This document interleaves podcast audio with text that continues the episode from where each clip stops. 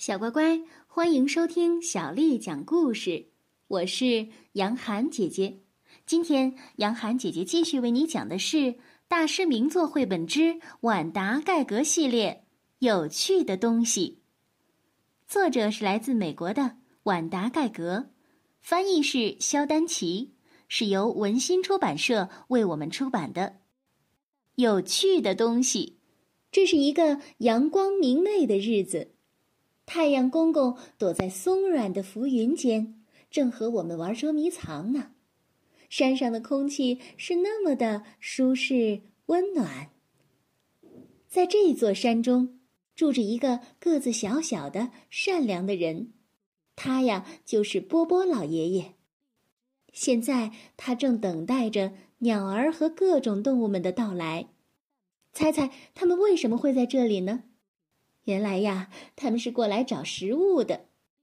在波波老爷爷生活的山洞门口，放着他为小动物们准备的各种好吃的东西。波波老爷爷为长着毛茸茸大尾巴的松鼠准备了坚果蛋糕。波波老爷爷为飞来飞去的漂亮小鸟准备了种子布丁。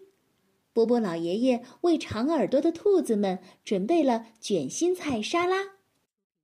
波波老爷爷还特地准备了和樱桃差不多大小的小块芝士，这些呀是专门送给小老鼠们的。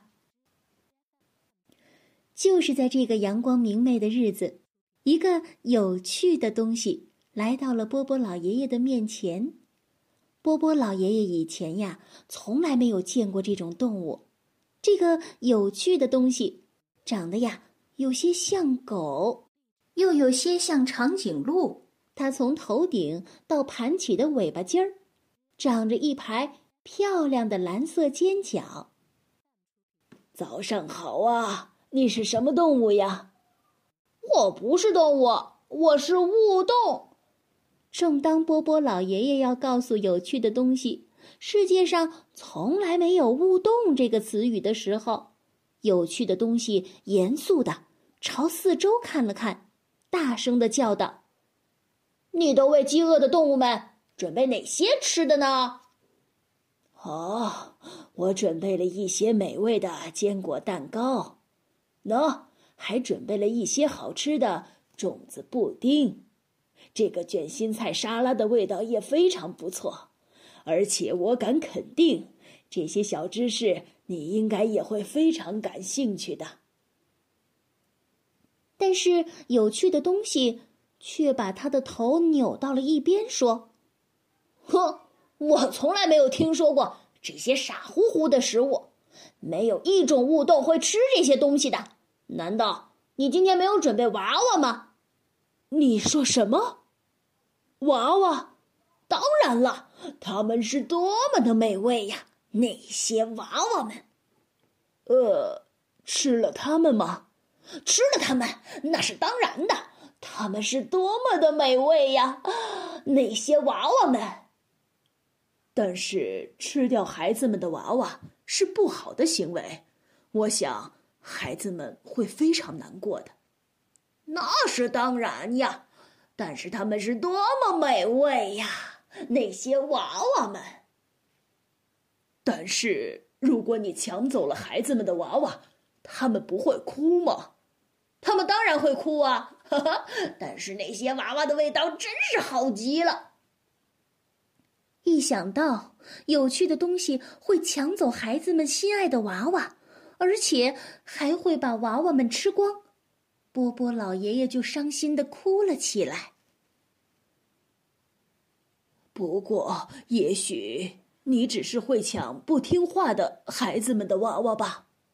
波波老爷爷想到这里，心里呀才舒服了一些。哦，呵呵，不是的，我尤其会挑好孩子们的娃娃吃。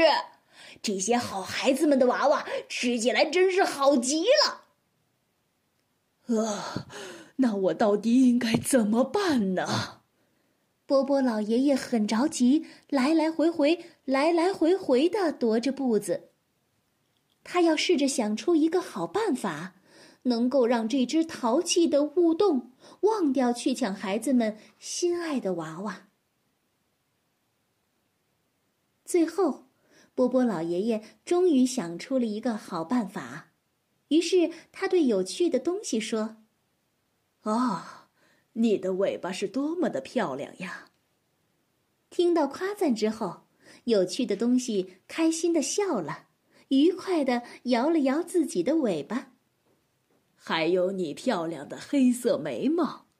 有趣的东西谦逊的低下了头，笑得更加开心了。但是啊，最漂亮的要数你背上长着的这排蓝色尖角了。听到这里，有趣的东西简直太高兴了，他一边在地上傻乎乎的打着滚儿，一边卖力的笑着。波波真是一位有智慧的老爷爷。他对有趣的东西说：“我猜你之所以能够这么漂亮，是因为吃过很多酱吉儿吧？”有趣的东西从来没有听说过什么是酱吉儿。有趣的东西急切的问着：“酱吉儿？什么是酱吉儿？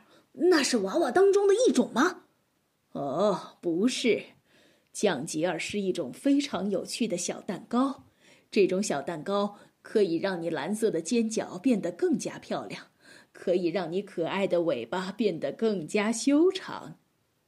现在啊，有趣的东西已经十分骄傲虚荣了，在他看来，没有什么比拥有一条长尾巴和更大、更漂亮的蓝色尖角更重要的了。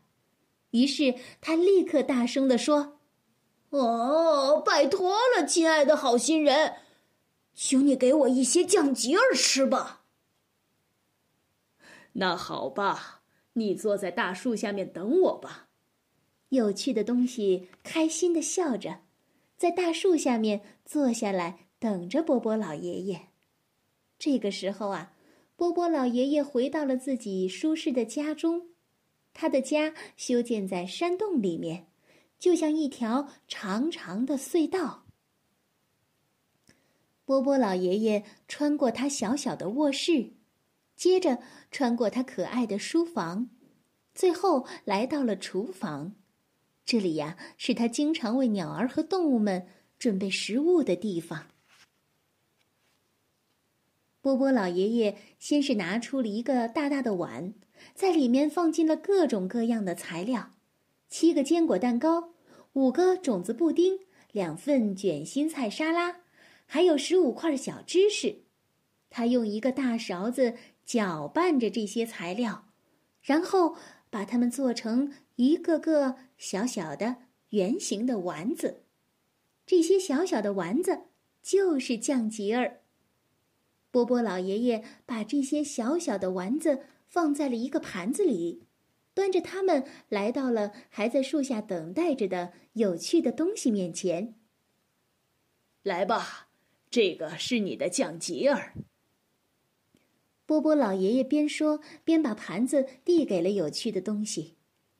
有趣的东西吃了一个小丸子，说：“嗯，酱吉儿的味道真是好极了。”然后他又吃了一个，又说。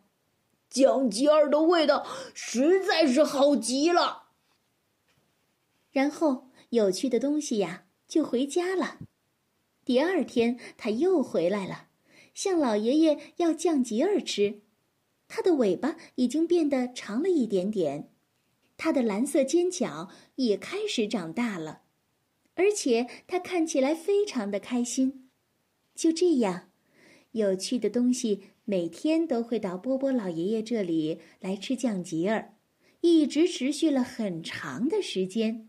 它的尾巴也在一天一天的变长。但是啊，在第二十天的时候，它的尾巴已经太长了，以至于它都不能自在的四处走动了。